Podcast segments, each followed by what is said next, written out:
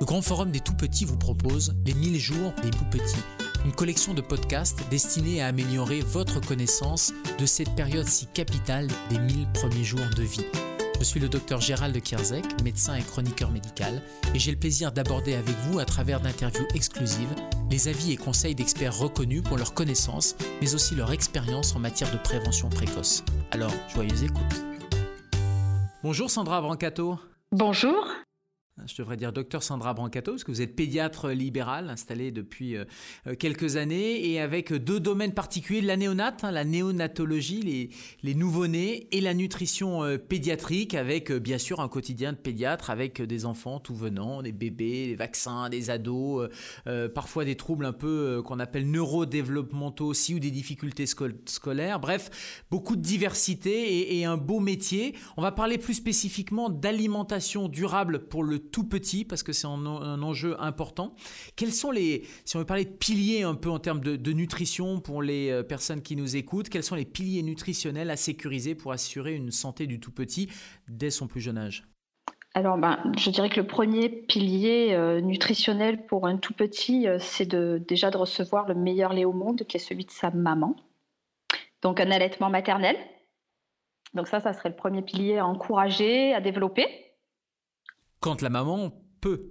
Voilà. Ensuite, nous allons arriver, effectivement, quand la maman ne peut pas ou quand la maman ne veut pas, parce que ça peut être aussi un choix personnel, eh bien, il faut donc s'orienter vers un lait infantile euh, approprié à une bonne croissance euh, des nourrissons. Donc, il faut savoir qu'en France, les laits répondent à une réglementation très stricte et que, en général, ils sont relativement bien formulés et adaptés à une bonne croissance.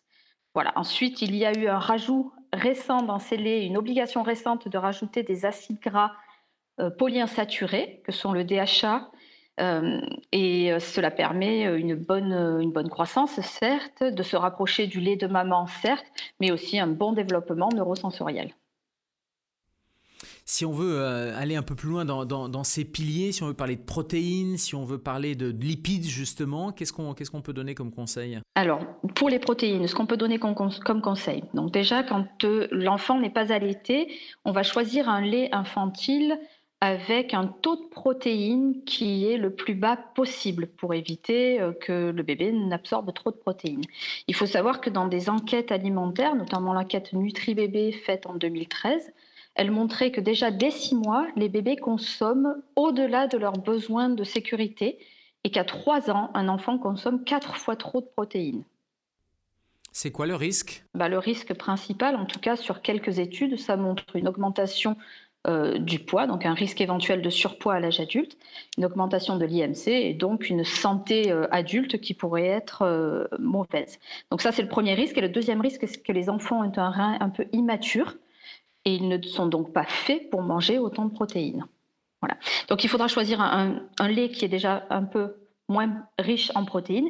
Et ensuite, lors de la diversification alimentaire, il faudra effectivement être assez strict sur le grammage des protéines qui sont proposées à la diversification. Et on dit en général que l'on donne, on donne 10 grammes de protéines animales, viande, œufs ou poisson, par année d'âge. Donc, euh, de 6 mois à 12 mois, 10 grammes par jour, de 12 mois à 24 mois, 20, grammes par jour, de 24 à 36 mois, 30 grammes par jour, etc., jusqu'à 10 ans. Si on veut parler des apports en lipides, euh, les acides gras essentiels, c'est important pour le développement de l'enfant? Oui, euh, on a quand même montré depuis longtemps, et notamment chez les prématurés, que les apports en acides gras insaturés et polyinsaturés étaient utiles et nécessaires au bon développement neurosensoriel du bébé. Cela a donc été rajouté dans les laits infantiles. Il faut savoir que le DHA est obligatoire, que l'acide arachidonique est facultatif. Mais la plupart des experts nutritionnistes pédiatriques pensent qu'il faut quand même en apporter au moins dans le lait première rage, puisqu'ils ne sont pas diversifiés, n'ont pas d'apport autre que le lait. Et ensuite, dans la diversification alimentaire, il faut toujours penser à mettre des bonnes graisses et des bons lipides, notamment des, euh, huiles, huiles végétales comme l'huile de colza, qui est très riche en acides gras essentiels. Il faut en rajouter systématiquement dans chaque repas que fait le bébé à raison d'une cuillère à café tous les midis lorsqu'il a le repas de midi, puis tous les midis et tous les soirs. Les petits Français ne mangent pas assez de bonne graisse actuellement. Ils sont souvent surchargés en acides gras saturés, en mauvaise graisse à l'âge de 3 ans, mais ils ne mangent pas assez de bons lipides. Il faut donc en rajouter régulièrement. Et sinon, on les trouve où, à part l'huile de colza Il y a des aliments, quand on va diversifier, qui permettent de les apporter? Les poissons, bien sûr, puisque les poissons gras apportent ces acides gras essentiels. On va les trouver aussi sous forme de précurseurs dans le beurre. Le beurre nous apporte des acides gras précurseurs qui vont ensuite donner ces acides gras à très longue chaîne. Et puis bah, les, huiles, les huiles végétales. Alors l'huile de colza est certainement la mieux équilibrée et la plus utilisée, mais il faut savoir que euh, peut alterner aussi avec euh, euh, de l'huile de noix ou, encore de l'huile de pépin de raisin ou encore de, un petit peu d'huile d'olive. Alors dans l'huile d'olive, il ne faut pas être exclusif sur l'huile d'olive, même si c'est bon, parce que ça contient beaucoup moins d'oméga 6 et beaucoup plus d'oméga 9. Quand on veut aller un peu plus loin dans, ces piliers, est-ce qu'il faut faire attention, par exemple, euh, aux apports en fer? Alors oui, bien sûr. Alors le bébé, lorsqu'il est allaité par sa maman, le lait de mère, euh, certes, n'est pas très riche en fer, mais elle lui apporte donc le fer d'une part et surtout les transporteurs du fer. Donc lorsqu'il est en allaitement euh, artificiel, les laits infantiles sont tous euh, ont tous une. Euh, on a rajouté du fer dans les laits infantiles. Donc, les besoins de 0 à 6 mois sont assez peu importants parce que le bébé a stocké du fer pendant le dernier trimestre de grossesse.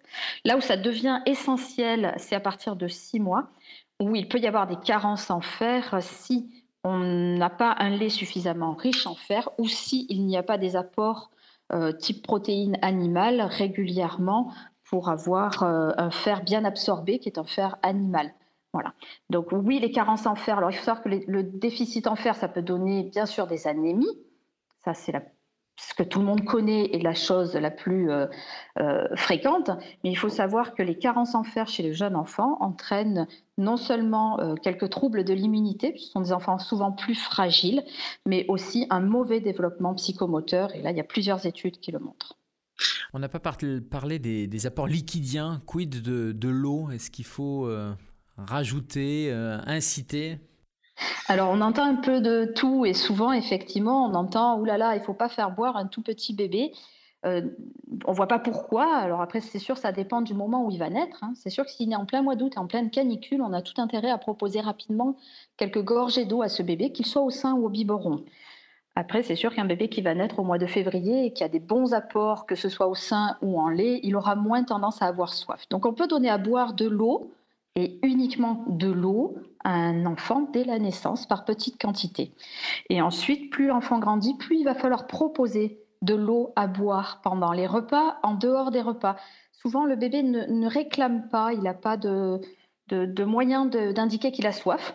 Et donc le fait de proposer très souvent, très régulièrement, ça incite l'enfant à boire.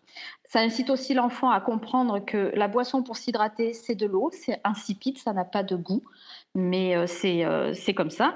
Parce que si on leur donne toujours des liquides colorés avec du jus de fruits ou des pire encore des sirops, eh bien l'enfant ne sait plus boire euh, de l'eau et puis ben, ça peut conduire rapidement déjà à des déshydratations en cas de coup de chaud. Et puis parfois des enfants peuvent être constipés par manque d'hydratation. Et ça leur donne en plus le, goût du sucre. Quelques mots sur les laits de croissance. On disait quand le bébé grandit, plusieurs euh, deux ans, trois ans, il faut conserver ces laits de croissance jusqu'à quel âge?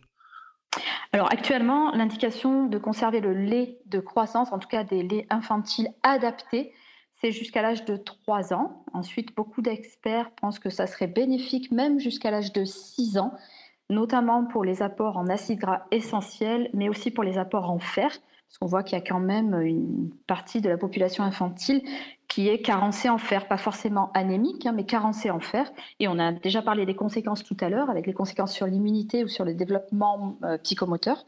Et donc l'ajout de lait infantile au moins jusqu'à 3 ans garantit un apport en fer régulier qui permet d'éviter ce type de carence. Voilà. Pour les acides gras essentiels, comme on a vu sur euh, l'enquête nutritionnelle NutriBébé que les enfants de moins de 3 ans ne mangeaient pas assez de lipides de bons lipides. L'ajout de ce lait infantile adapté à leur croissance permet d'avoir une meilleure régulation des apports. Parmi tout ce qu'on vient de voir, limiter les protéines, euh, favoriser les acides gras, les bons lipides, les apports en fer, etc., qu'est-ce qui est le plus mis à mal finalement dans les régimes alimentaires que vous pouvez constater chez les tout petits alors, chez les tout petits, alors je, dirais que jusqu'à l'âge de 1 an, en tout cas dans l'expérience euh, au cabinet, les parents sont très rigoureux, ils suivent bien les conseils, ils sont voilà. Là où ça se gâte, c'est après l'âge de 12 mois, puisque bah, l'enfant commence un peu à manger ce que mange la famille aussi. Et ben forcément, soit la famille a un équilibre alimentaire euh, qui est plutôt très bon, et dans ces cas-là, on a peu de soucis. On maintient le lait de croissance et l'enfant mange des légumes, de la viande, des protéines. Soit déjà la famille n'a pas un équilibre alimentaire euh, extraordinaire, et là, on commence à avoir euh, l'apport d'aliments trop gras, trop salés les apports en sel qui peuvent être énormes, et puis surtout des quantités de protéines. Là où il y a les déviances le plus, c'est quand même les produits trop sucrés, avec des sucres, euh, des, sucres rapides, et l'excès de protéines, avec des enfants qui mangent beaucoup trop de protéines animales par rapport à leurs besoins spécifiques.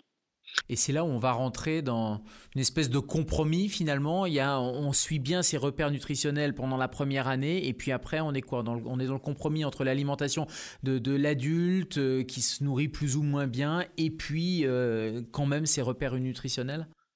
Voilà, donc c'est toujours important aussi de, de, rappeler aux mamans et aux papas qui viennent en consultation que c'est peut-être important de rééquilibrer leur propre alimentation à la maison afin de pouvoir euh, donner à leur enfant une alimentation saine et des bases solides pour la vie.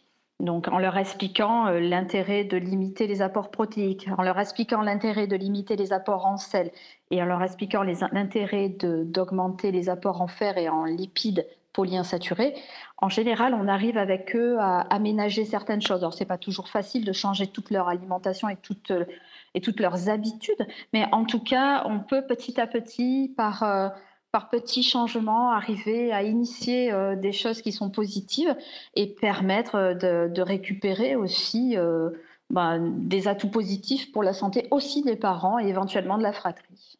Ce sont des arguments qu'il faut donner aux parents, leur expliquer que c'est important pour la santé de toute la famille finalement et, la santé de leur enfant toute sa vie? Oui, tout à fait.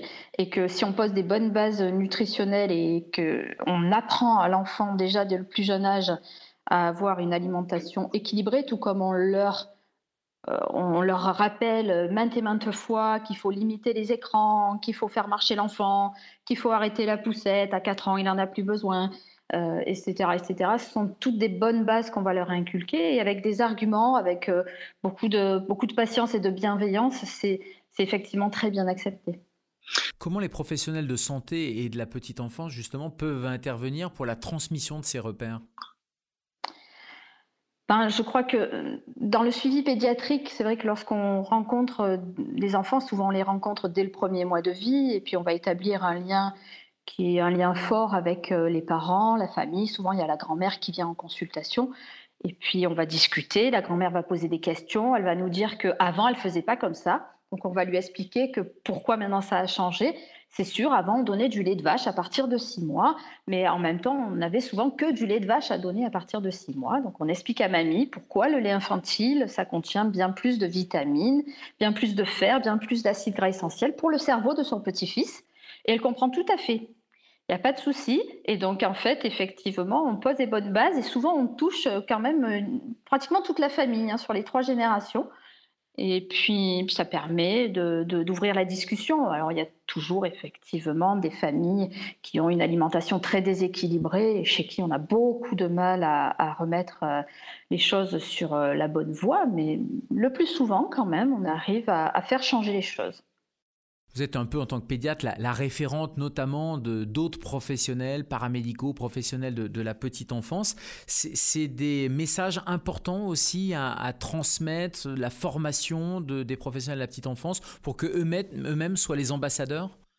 Oui, je pense qu'il faut absolument que les messages soient euh, les mêmes euh, dans, un peu de partout, euh, soit les mêmes chez, bon, dans la famille bien sûr, soit les mêmes aussi chez, pour les assistantes maternelles, pour les personnels de crèche de la petite enfance, et puis même dans les petites sections de maternelle, parce que je pense qu'on peut aller jusqu'à jusqu'à 3 ans inclus, et 3 ans inclus, c'est des enfants déjà souvent scolarisés.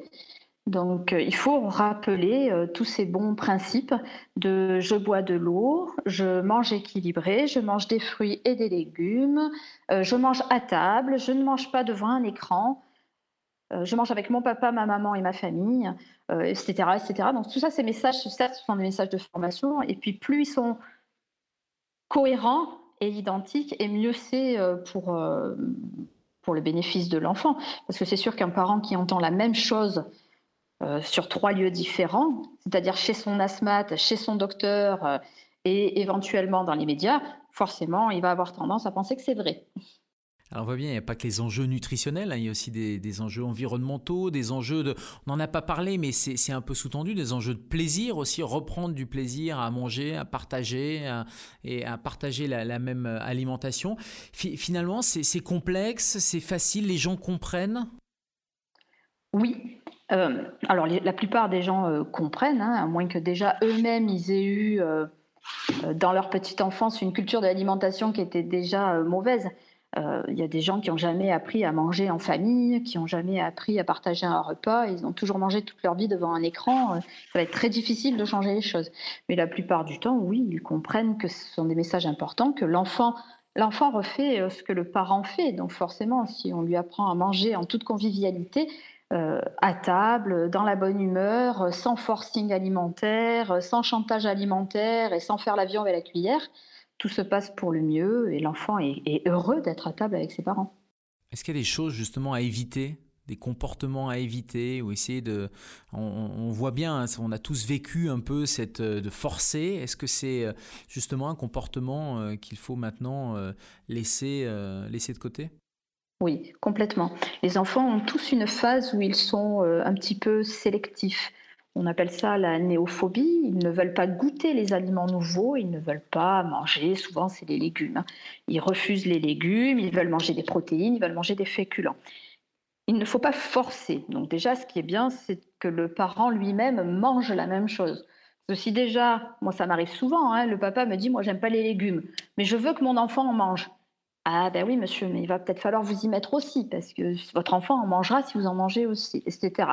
Donc effectivement, à partir de là, on remet un petit peu les choses au point. On dit que ça ne sert à rien de mettre le haricot vert de force dans la bouche de l'enfant, qu'il ne le mangera pas pour autant, euh, qu'il ne faut pas forcer, il ne faut pas gronder, faut pas non plus féliciter à chaque fois que l'enfant a bien mangé. Hein. L'alimentation, euh, ça ne doit porter euh, ni à des félicitations, ni à des bons points, ni au contraire à des punitions.